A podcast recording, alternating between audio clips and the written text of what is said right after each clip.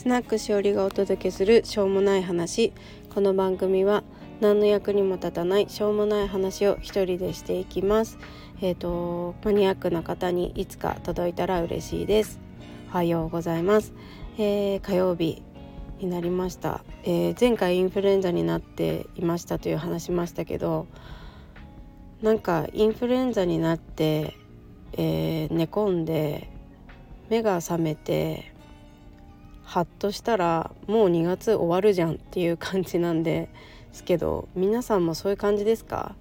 ？2月あっという間ですね。1月もあっという間過ぎたけど2月なんか秒で過ぎたなってちょっと思ってます。3月はえーと、これからあの長男がね今年卒業卒業入学なんですよ。なのでちょっと忙しくなりそうだななんて思ってるんですが本当に日々のなんか時間の使い方って本当あっという間だなって思っています。えー、今日は、えー、自分のアウトプットのために話そうと思っているんですけど、まあ、これからの活動自分がどうしてどうやってやっていこうかっていう活動をねどうやどういう活動をしていこうかっていう話をしていこうと思ってます。今までは私は、えーと、産後ヨガだったりベビーマッサージという赤ちゃんや産後のお母さんに特化している仕事をずっとしてきましたこの10年近く。そうで数年前に、えーと、勤めていた、えーと、職場を辞めてあのちょっとずつねこう自分の本当の気持ち本当の働き方望んでいる働き方を自分の中で模索するようになっていきました。でもう1年ぐらい前から自分の中で、えーとヨガは縮小していこうベビーマッサージももう終わりにしていこうっていうちょっと一区切り感はあのあってまああのレッスンをね受けてくれてる方も中にはいるのでそういうなんだろうな。こう心からのお付き合いをさせていただける方とだけヨガはやっていこうかなと思ってそういうふうにあのねちょっと力を抜いて今やってるんですけど。でまあ今育休中ということでそれが今度4月春から、えー、育休が明けるということで自分はどうしていきたいのかなってこうこの1年ずっとずっと考えてきて何をやっていきたいのかどういう暮らしをしていきたいのかってたくさん考えたんですよね。でカフェだったりうーんなんか人とつながるようなこと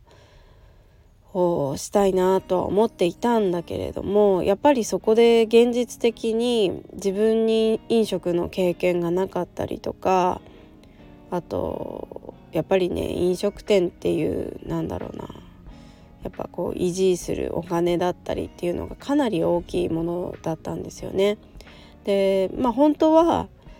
あのキャンプ場もねずっとやりたいって思ったんですよのんびり暮らしてるところに人が集まってきてくれたらいいなってずっと思ってたんだけど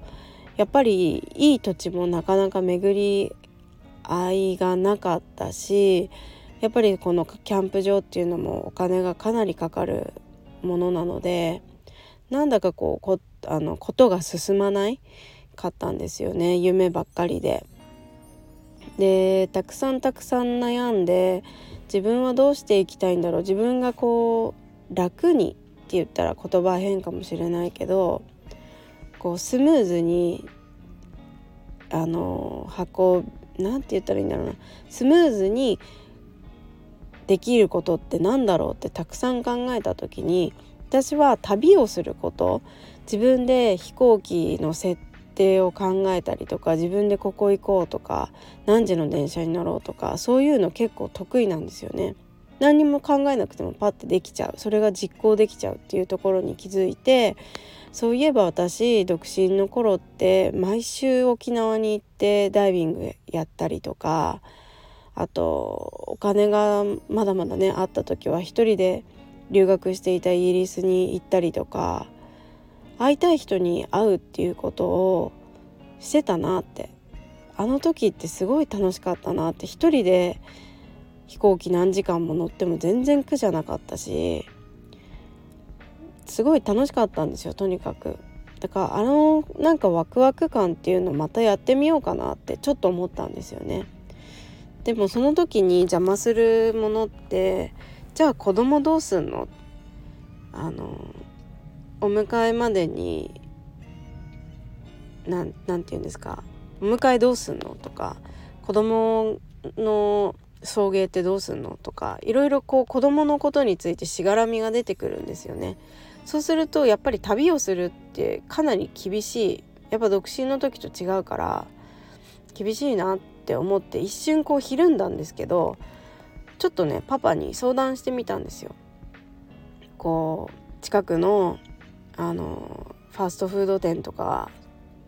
カフェとかで働けばきちんとお金が一定のお金が入ってくるんだけど自分はそういう旅をするっていうこともちょっとやってみたいって思ってるんだって相談したら「え全然旅すればいいじゃん」みたいな「飛行機乗って行ったりすればいいじゃん」って言ってくれたんですよねパパが。えその時って前もって分かってれば子供のあれ調整とかしてくれるって言ったら「え全然いいよ」みたいな感じで言ってくれたんですよね。だからあえいいんだみたいな私そういうのやっても大丈夫なんだこの人受け止めてくれるんだって結構なんかえーってびっくりしちゃったんですけど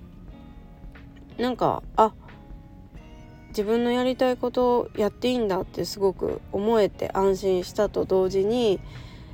パパがその瞬間に「あのしおりはさ」ってどっかに雇われるっていうことはもうしない方がいいよって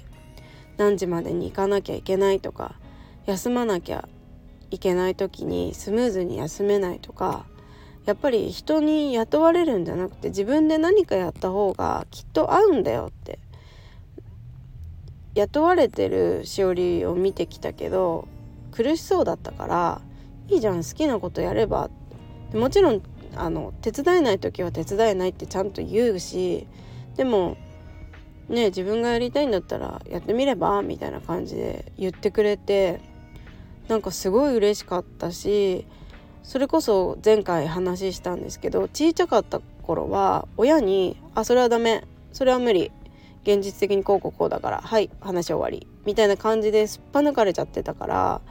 こんな風に受け止めてもらえるってすごい嬉しいなってすごく感謝だなってすごい思ったんですよね。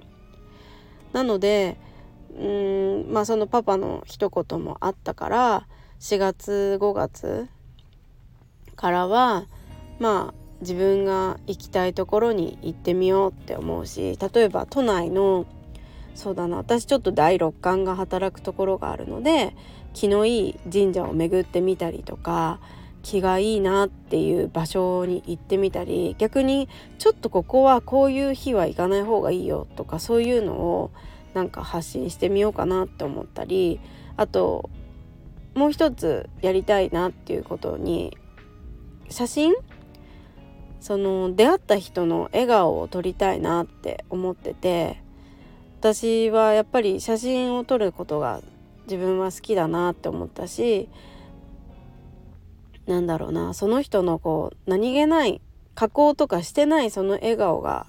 好きなんですよ。そういう瞬間撮るのが好きだから。そういうね出会ったところでの一期一会でかもしれないけどその時出会った人の写真を笑顔を撮っていくようなことをしていこうかなって思ってます。まずはちょっとまあ一番下の子ねまだちっちゃいので都内近郊からあのー、旅っていうことをしていこうかなと思ってます。都内の神社だったりあと行きたいなと思ってるのはやっぱ鎌倉。鎌倉あたり湘南鎌倉あたりもちょっと行ってみたいな。そこだったらあの行けるのでね日帰りでも行けるしあと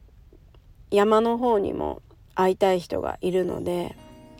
お山の方にある県にあの行ってみようかなと思ったりしてます。ね、その方がまだ会いたいですって連絡してないんですけどいいよいいよって言ってくれたら嬉しいなと思って今は願っているところですこんな感じでちょっと今日は一区切りにしようと思うんですけどとにかく自分の中でまあお金に収入っていうところにはあの直結はしないんですけど自分がやりたいなっていう旅に出ること会いたい人に会いに行くことその気がいい場所に行ってみることあと美味しいカフェとかね雰囲気がいいカフェとかにも行ってみようかなと思ってるのでそういうのをのんびり発信していこうかなと思ってます。あとやっぱり本当に繰り返しになるけどその時に出会った人のね笑顔を撮っていきたいなって思ってます私の写真をいいなって言ってくれた人がいるのであのそういう話もまたラジオでしていこうかなと思ってます。ね、よかったらインスタグラムとかも見てください。誰かにいつかこの収録が届くといいなと願いながら今日は終わりにしていこうと思ってます。それでは今日も一日、えー、良い日になりますように。ではでは。